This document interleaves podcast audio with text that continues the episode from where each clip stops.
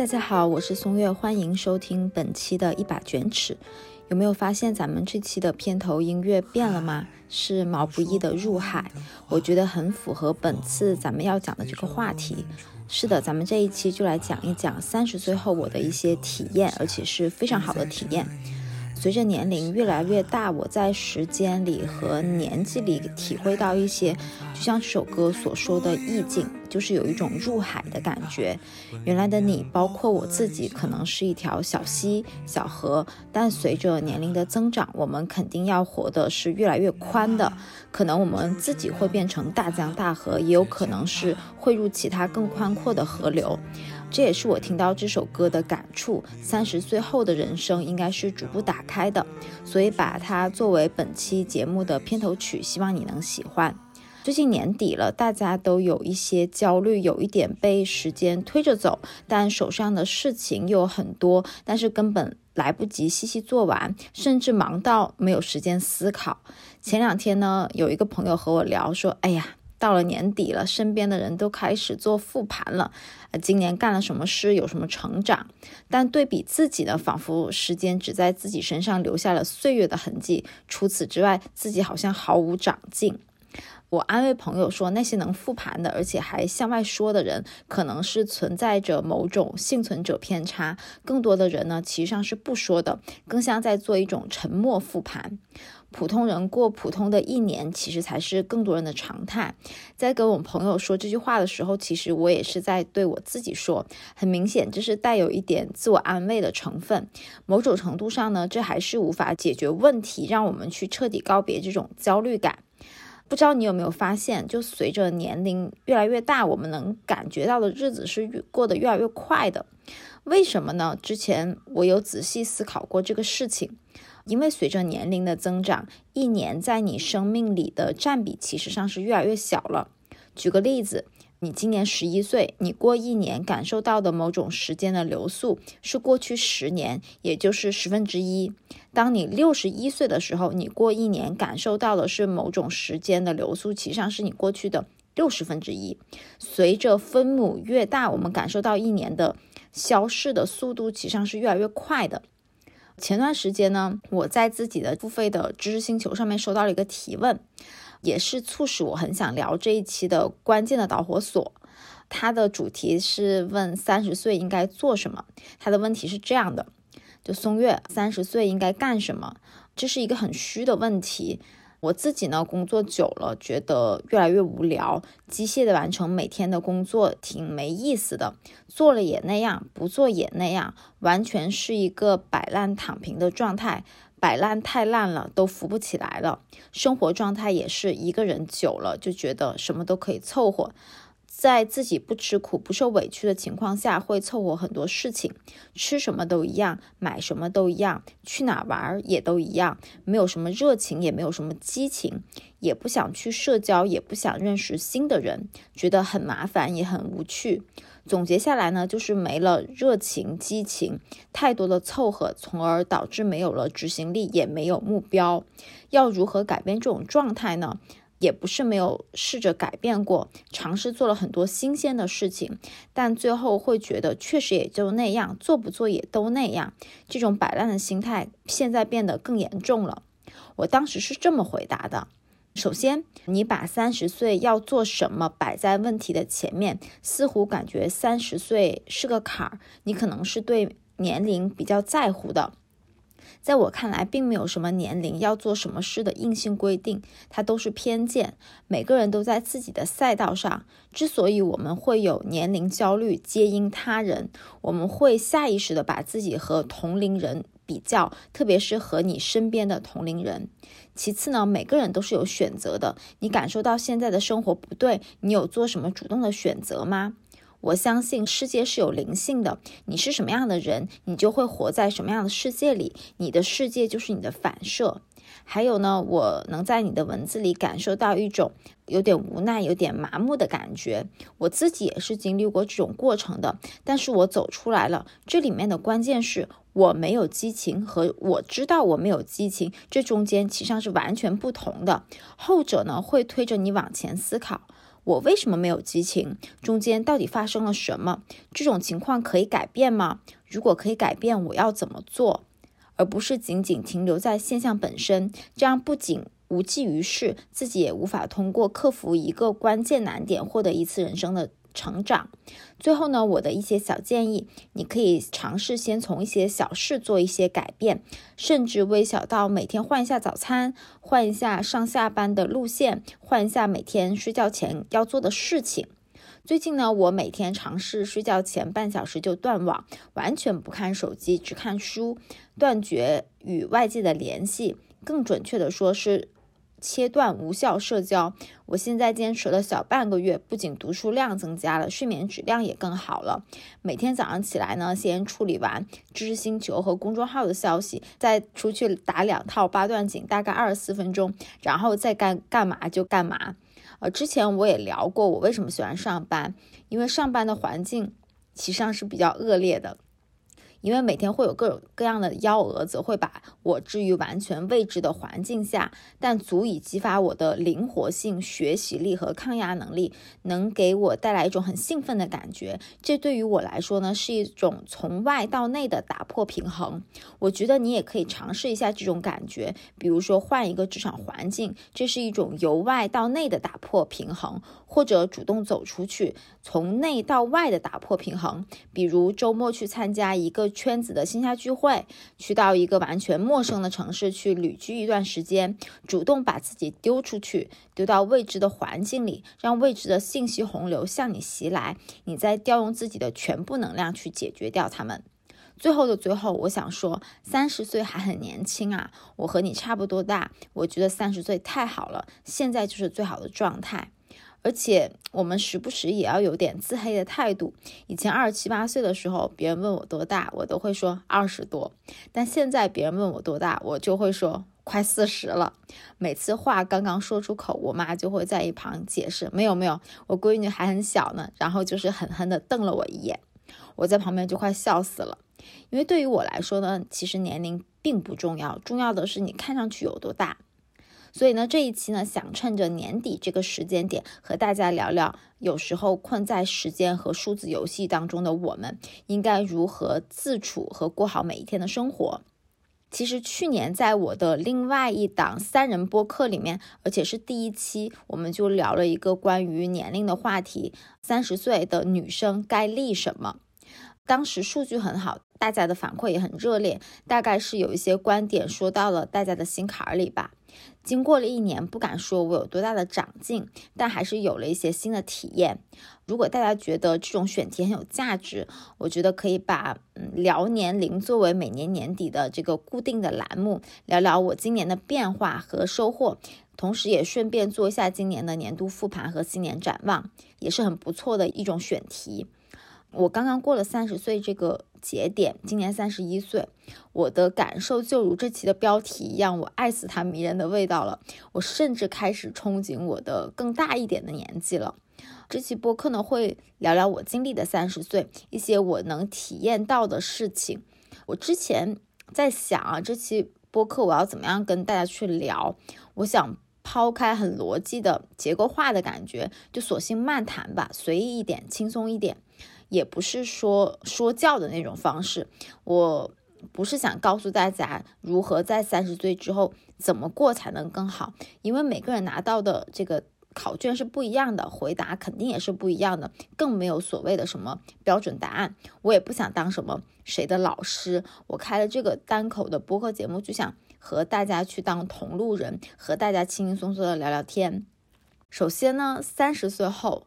我一个比较大的一个心态变化，就是终于能够接受自己是个普通人了。三十岁之前呢，其实我是比较心高气傲的，觉得自己无所不能，在学校里答着有标准答案的考卷，觉得一切都很轻松。我第一次感觉到成人世界的残酷，是在刚刚大学毕业后投简历的时候，我彻彻底底发现了成人世界的难。最初的时候我是海投的嘛，但结果可想而知，石沉大海，了无音讯。看了一些论坛上面的面霸，他们说不能这么操作，他们的分享的成功经验是要投其所好，就像约会一样，你要去见什么样的约会对象？如果你想和这个人有继续发展的可能性，那你要穿对方喜欢的衣服，说对方喜欢的话，这样才有可能有下一步更亲密的接触。当时呢，我就按照这个方法开始去准备个性化的简历，就是每个公司的每个岗位对应的岗位的需求，我都是单独写一份简历。我首先呢，先研究他们的 GD，然后对应到自己的技能和项目经历有什么匹配的，我再去做重新的简历的梳理和包装。以前海投的时候，我一天能投二三十份，但经过这一番操作，一天最多也就投个三四份，就不能再多了。当时找工作的时候呢，我就觉得好难好累啊。到了工作现场的时候，那更是如此了。因为我们作为运营，经常是有有这种竞品分析报告的时候，有跟同部门，或者是跟上级，或者是跨越两层的上级去做这种竞品分析报告。随着你汇报的对象不同，你要呈现的这个汇报的内容，还有重点，还有要呈现的这种关键建议，其实上都是不同的。在跟同部门做的时候呢，更多的是像分享会，主要研究的就是产品功能和策略上。如果是跟上级，我们还要必须坐在他们的屁股上去想，我这套竞品分析能给他们的决策带来什么样的辅助的支持，并说明你这套建议背后的原因到底是什么，就是看人说人话，看鬼说鬼话的整套的流程。所以呢，为了一次比较完美的这种竞品分析汇报，常常就会把我累得个半死，其他时候就更不必多说了。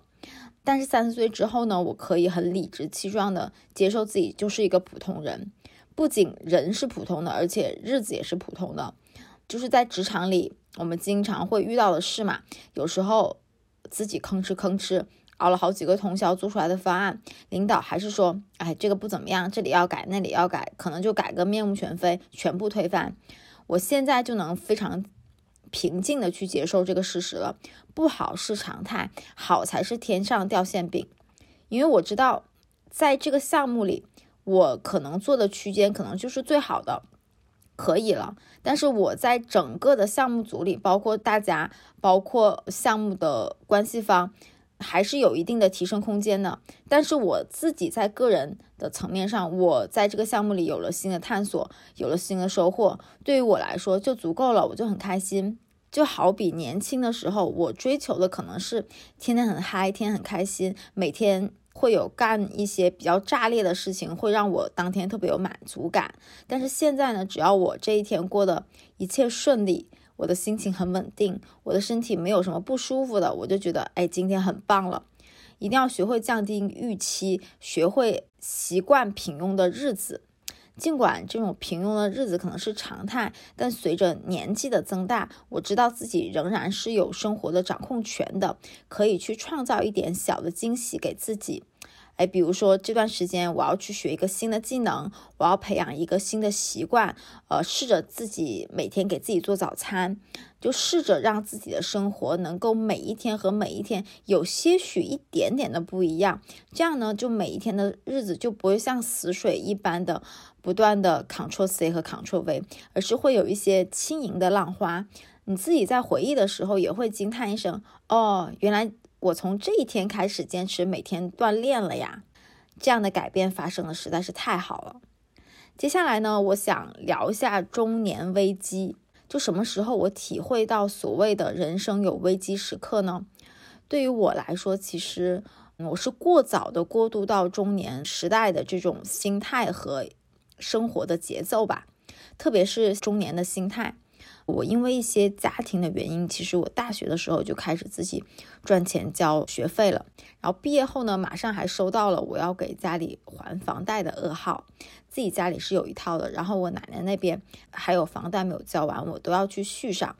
当时除了主业的工作呢，就是周一到周五我要去正常上班。我在业余还干了非常多的工作，比如和几个朋友做了一个创业项目，还给别人做代运营，还当这个美妆美食类的博主，一周七天，基本都是一个连轴转的状态。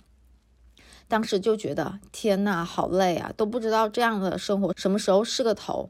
有时候呢，我已经有了某种意义上的中年心态和危机感，就觉得人生好难啊，累才是正常的，就过早的进入和体验到了这种中年人的不容易。最近几年感受特别深的是，周围的同事开始请假，以前都是给自己请假嘛，但。最近几年，更多的是为了家人请假，比如说家里的老人生病了，家里的孩子要照顾，要去医院，要陪床，甚至要去做手术。随着我年龄的增加，也会被父母叫过去，独自要去处理一些以前看上去是大人需要独自去处理和面对的一些问题。还有一个挺有意思的事，也是我最近观察到身边的很多同龄朋友，以前是完全不运动的，最近开始运动，而且是爱上运动。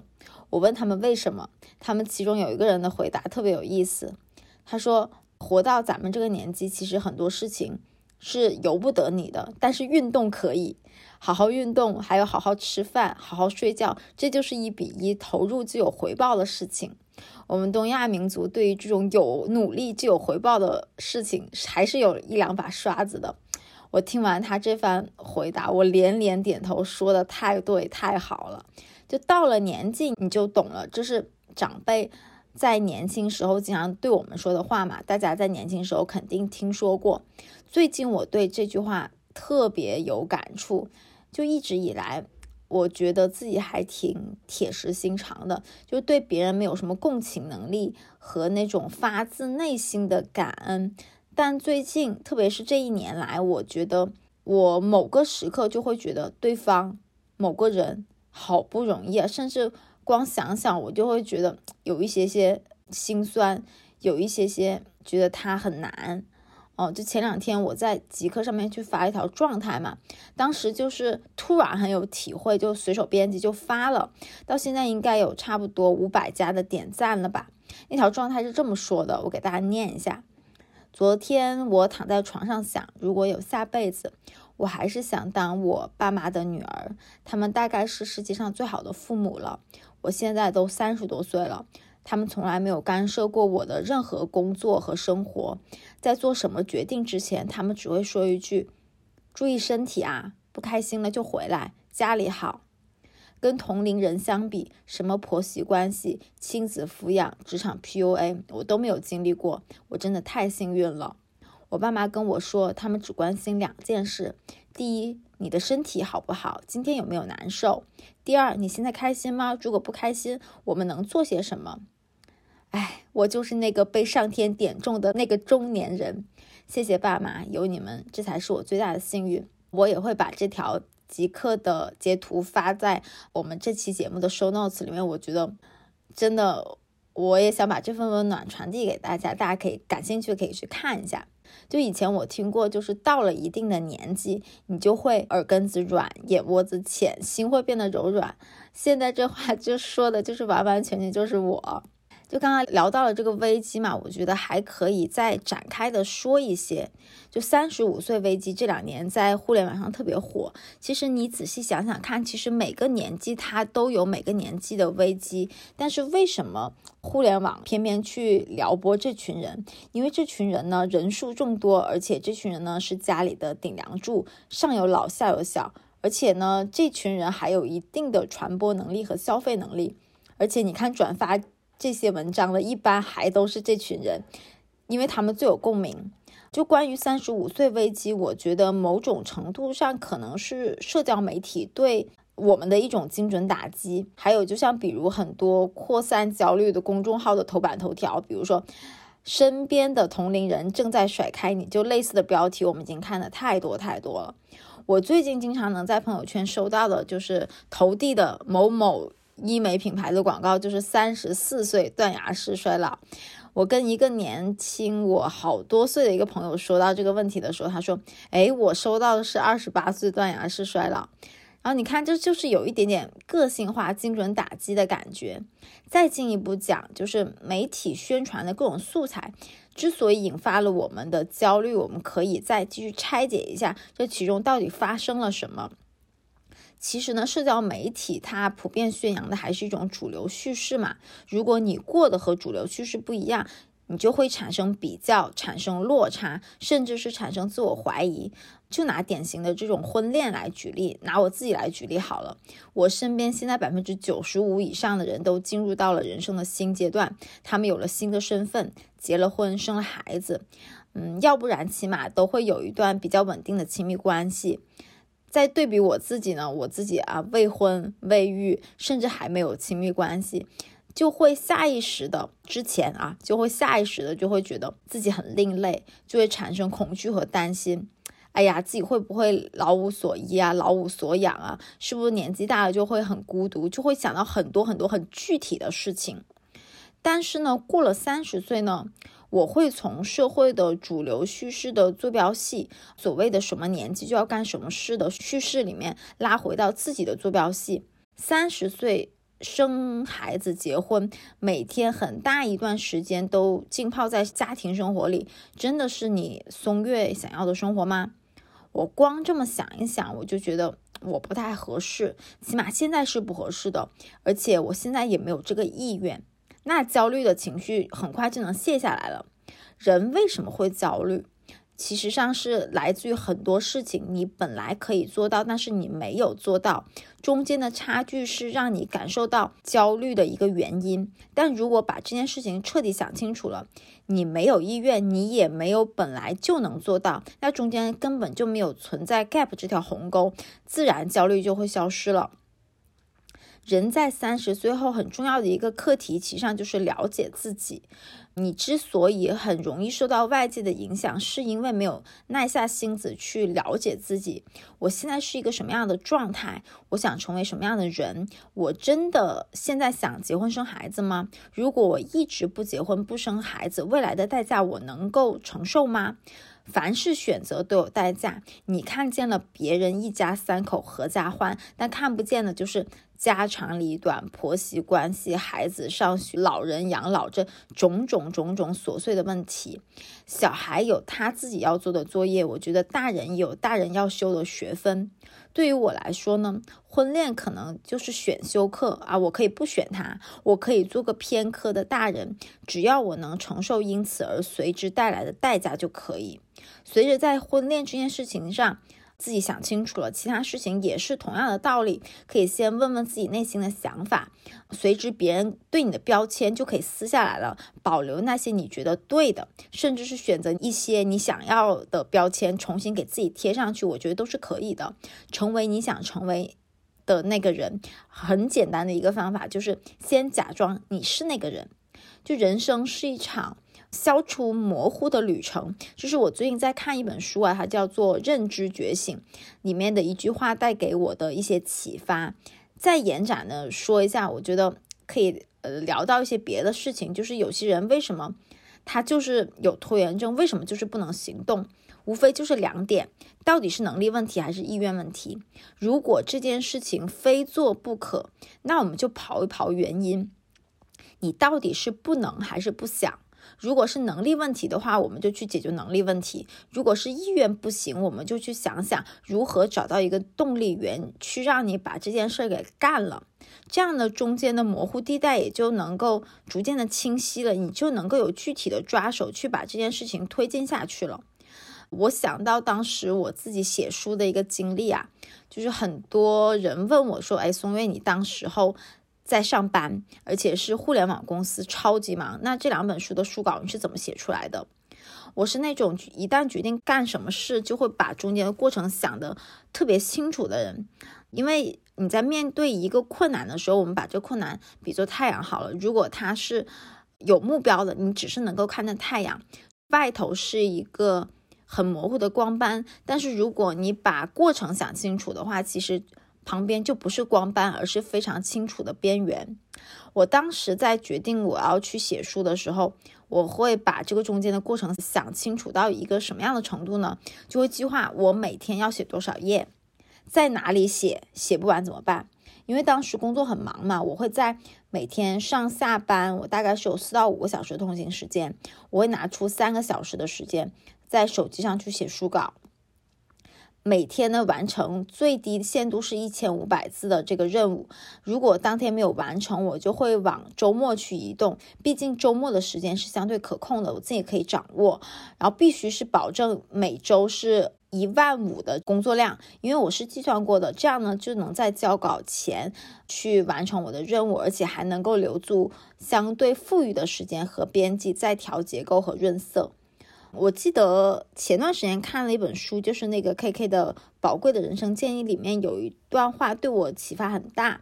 这句话呢，我觉得也是一个很好的提醒和自问。他说的是人的这一生怎样才算没有白活一场？就花时间找到你自己真正热爱的事情，然后投入时间和精力在上面，感受到心流的那种幸福感。我觉得上天派每个人来世界上走一趟，一定是赋予这个人一定的使命的。但这个使命不会从天而降，不会上天告诉你，而是需要你自己不断的去寻找。这个使命不一定是很宏伟的，但它一定是那种扎扎实实、很具体的事情。我妈妈就是她，自从嫁了我爸，就一直在做家庭主妇嘛。有一次她吃饭的时候和我聊天，就随便聊。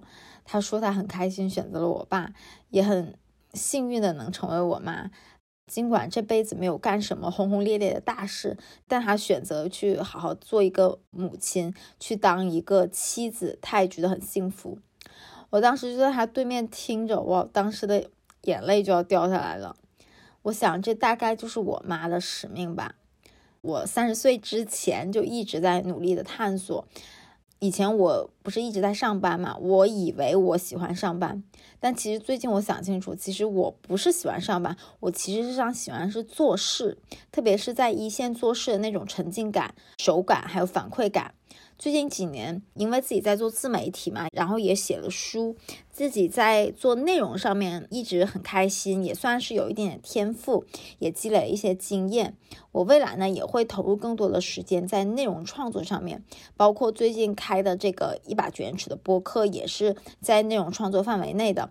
你看我现在的使命就有两个了，可能身份角色上面会比呃同龄人会少很多。随之呢，我的选择也是很有限，就可能集中在这两个地方。但是我觉得三十岁后一个很妙的地方就在于你认清了你自己，了解到自己是想要还是真的需要，确定了哪些是真的想要，那我就在有限的选择里面，其实我的选择更有限，其实我更有可能去保证一种笃定和过得更好。就像我妈一样，看似过着日复一日的。家庭妇女的生活，但是她依然很笃定、很乐观、很积极。她知道，她要把一个妻子、一个母亲的身份做好就很不容易了，就足以能够让她花上一辈子的时间把它做好。三十岁后，我还有一个很重要的思维的转变啊，就是遇到什么事情，我会先冷静下来，然后自己问自己要答案。其实，人生还是职场里。遇到问题，一定要有一个自己向自己提问、自己问自己要答案的一个过程，否则你自己都不知道自己到底是怎么了。这个可能有点抽象啊。我举个最近我自己的例子，就十月的时候，我刚从职场里出来嘛，这也是毕业十年以来我第一次不去上班了。就之前我每一段的职场经历都是顺序连接，没有丝毫的空窗期的。刚开始我很不适应，每天甚至会有那种生理性的紧张，就有时甚至会喘不上来气，觉得胸口堵得慌。然后我就不允许自己再这么慌下去了，我就自己冷静下来，停下来，自己问自己：你到底怎么了？你到底在慌什么？就不断的追问自己。我发现其实上是自己不习惯没人给我托底了的那种感觉。对于一个人要承担一切、面对一切，我是存在一些恐惧的。但是我问自己另外一个问题：那你后悔你做的选择吗？你从职场离开这个选择，我的答案是否定的。好，那既然意愿没问题，我们就去解决能力的问题。往下就是具体找解决方案了。那我现在是艺人公司嘛，最好的托底，说俗一点就是自己的能力。那在这一块呢，我对自己的商业化的能力还是有一点点没有信心的。好，那现在问题聚焦在这儿了。那我接下来我怎么样在商业思维、商业模式构建上面应该去如何学习、如何精进、如何实操，那我就心里有数了。我接下来一步一步要怎么样的走？从十月离职到现在十二月，中间经历了差不多现在有两个月的时间。我发现自己挺过来了，我现在没有之前很慌的那种情绪了，而且业务呀、身体呀，包括整个的状态，也现在逐渐步入了正轨。随着年龄一直往上，随之遇到困难，我觉得是很正常的事情。但是呢，我觉得随着每次打败困难，我觉得有个很爽的点，就是你会再一次确认了自己的能力，发现我还是挺强的嘛。接下来呢，我想跟大家讲一个。另一个我三十岁后的体验就是，三十岁之前我感觉自己在做实验，三十岁后感觉自己是在做作品。相信你可能也听过这句话，就是尽管听过很多道理，但是依然过不好这一生。我现在觉得这句话的目标受众应该是二十多岁的年轻人。为什么这么说呢？我自己的思考是，其实我们对道理中间的很多细节其实上是模糊的。并不能够真正意义上去指导我们的实践，也就是你经历的还不够多，你没有经历过那些时间、那些年纪、那些岁月的毒打，你是无法理解道理之中的一些奥秘、一些事情的窍门的。就是长辈们经常说，到时候你就知道了。我现在是越来越深有体会，就有些事情。有些时候，我们无法去理解一些道理，无法去做到一些事情。一方面是存在认知不够，但另一方面是存存在的是信息量不够。而这个信息量呢，指的就是你自己的经历，自己去用时间去经历一段又一段的事件，这些呢就得靠日子、靠年龄去积累。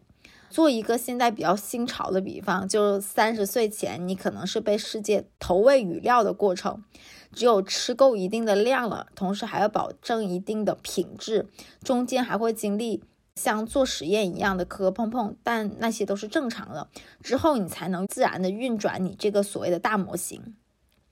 中间你有过各种各样的经历，你看过足够好的，你也见过足够坏的，你才不会那么有分别心。到了三十岁之后呢，你有了自己这个大模型，然后支撑这个大模型的就是你的世界观、人生观和价值观。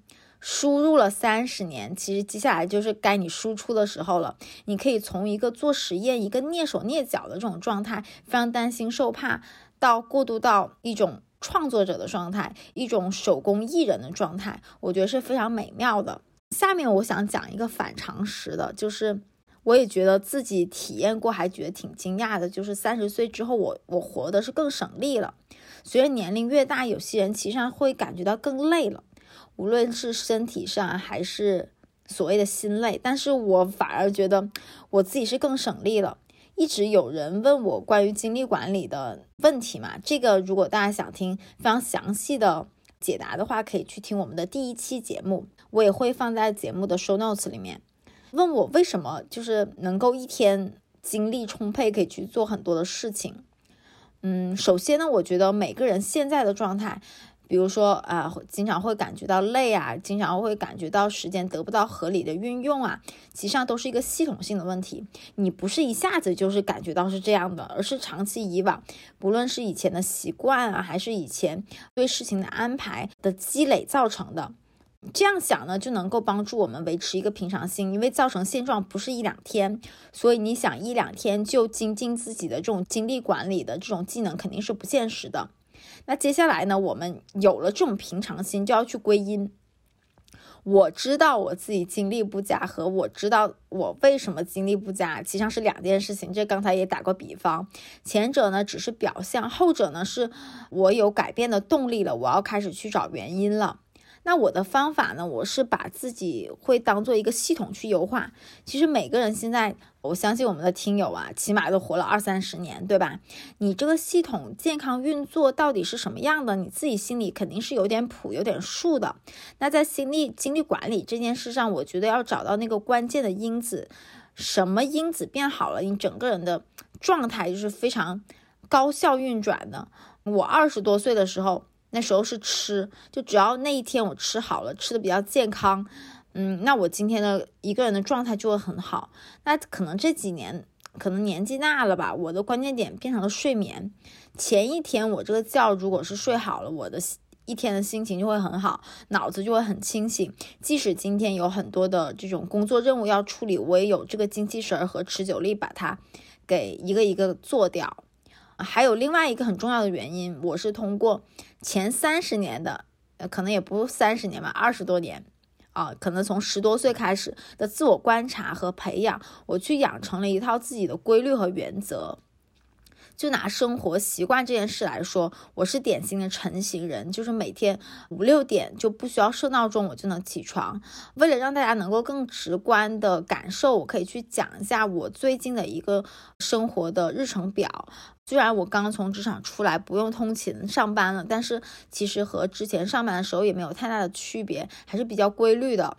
啊，每天五点到六点，我大概会自然的醒来，然后就开始去厨房里煮水，就会去煮我那些瓶瓶罐罐的养生茶。然后边喝茶呢，我会开始写这个一天的 routine 要干什么样的事情，然后把公众号编辑好，设置好定时发，然后构思啊今天星球要发什么内容，今天社群要发什么内容。大概八点的时候，我不管手上的事情有没有做完，我都会把它结束，然后就去户外锻炼。现在冬天嘛，然后做的这种运动会比较的舒缓一些，比如说像散步、八段锦，然后现在在跟着这个 Keep 去学一套太极的这个教程。回来大概九点，我会快速的做一个早饭，然后吃完。早上的十点到十二点半一整块时间，我是用来深度工作的，然后十二点。半到一点，我中间会散步半小时，然后一点到三点呢，这段时间是比较自由的，我会用半小时呢去处理个人的消息，包括微信啊、公众号啊、星球的留言，然后去刷刷小红书和极客，然后可能会去睡一个午觉，去看当天的状态，可能半个小时到一个小时不等，也是自由醒，然后下午三点我可能才会去吃午饭。下午四点到六点呢，还是我的一整块深度工作的时间，然后到六点到六点半又是到了一个啊半个小时的散步时间。然后七点到九点这两个小时呢，我一般是一个小时用来学一些新东西。我在最近在学那个摄影，手机摄影，还有那个家政方面的，主要是收纳，都在 B 站上面去学。另外一个小时呢，就是纯娱乐的，我会用来看杂志啊、看书、听播客、追剧或者看综艺都有。然后九点四十五到十点，我争取就能上床睡觉。这个是我最近的一个生活的 routine。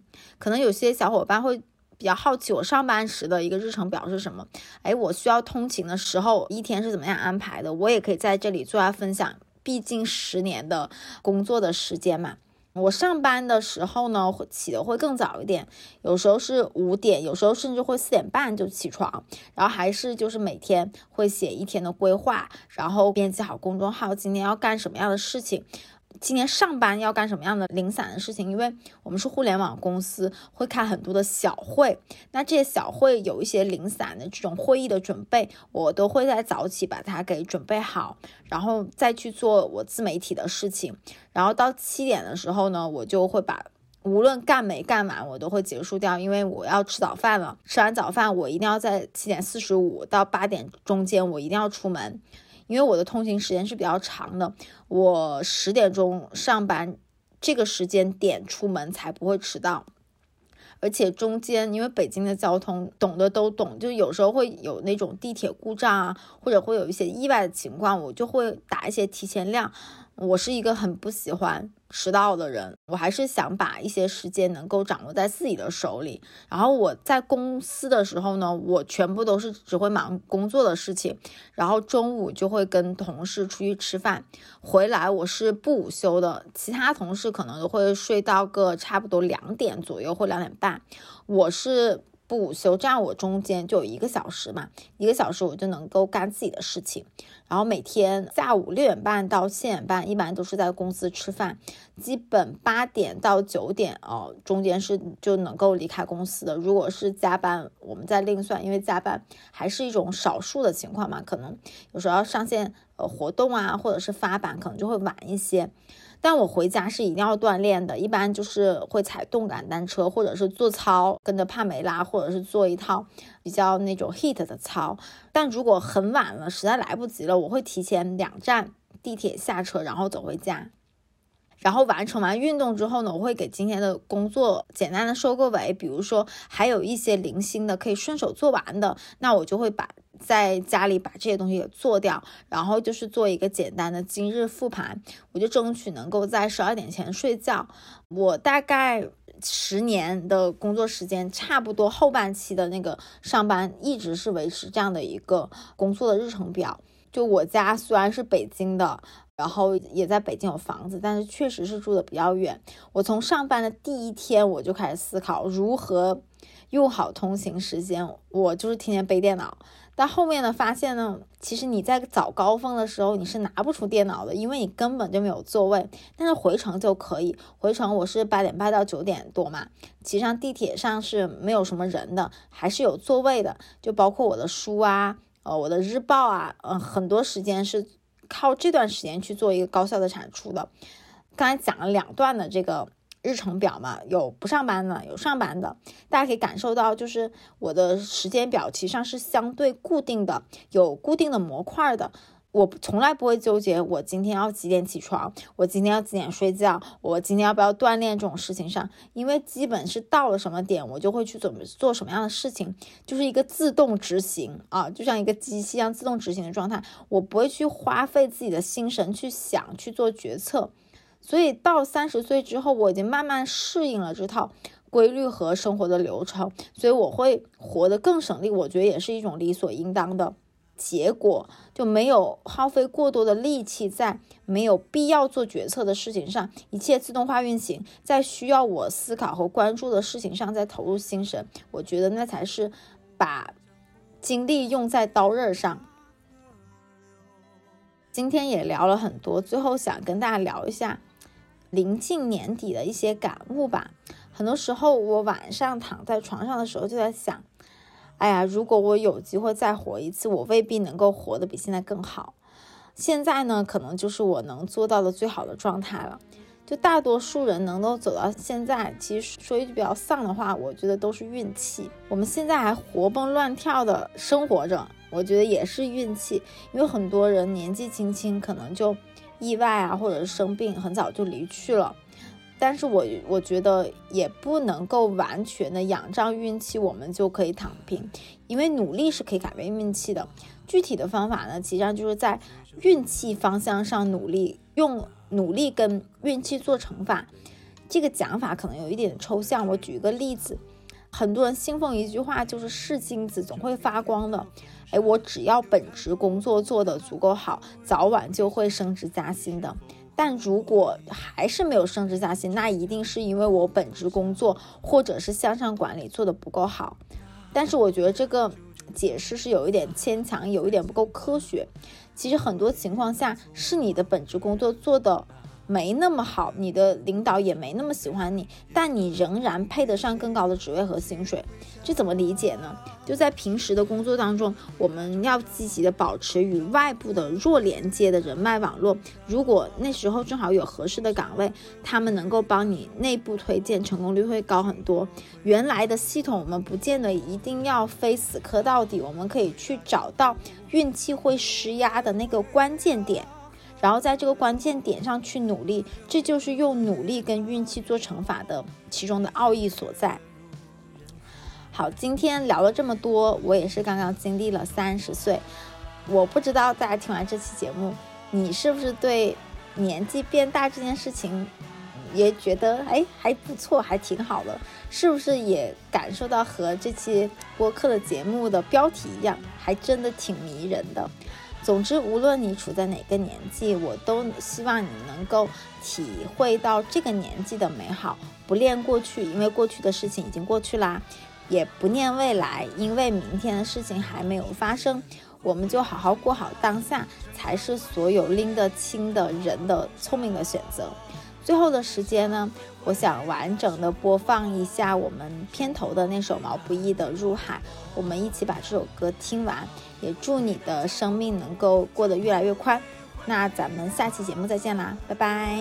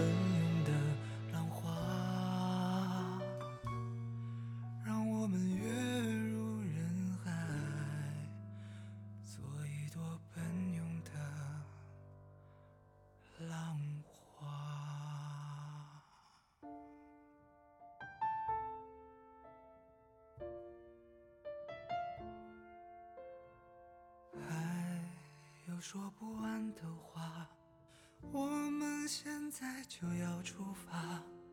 有些问题还不需要回答。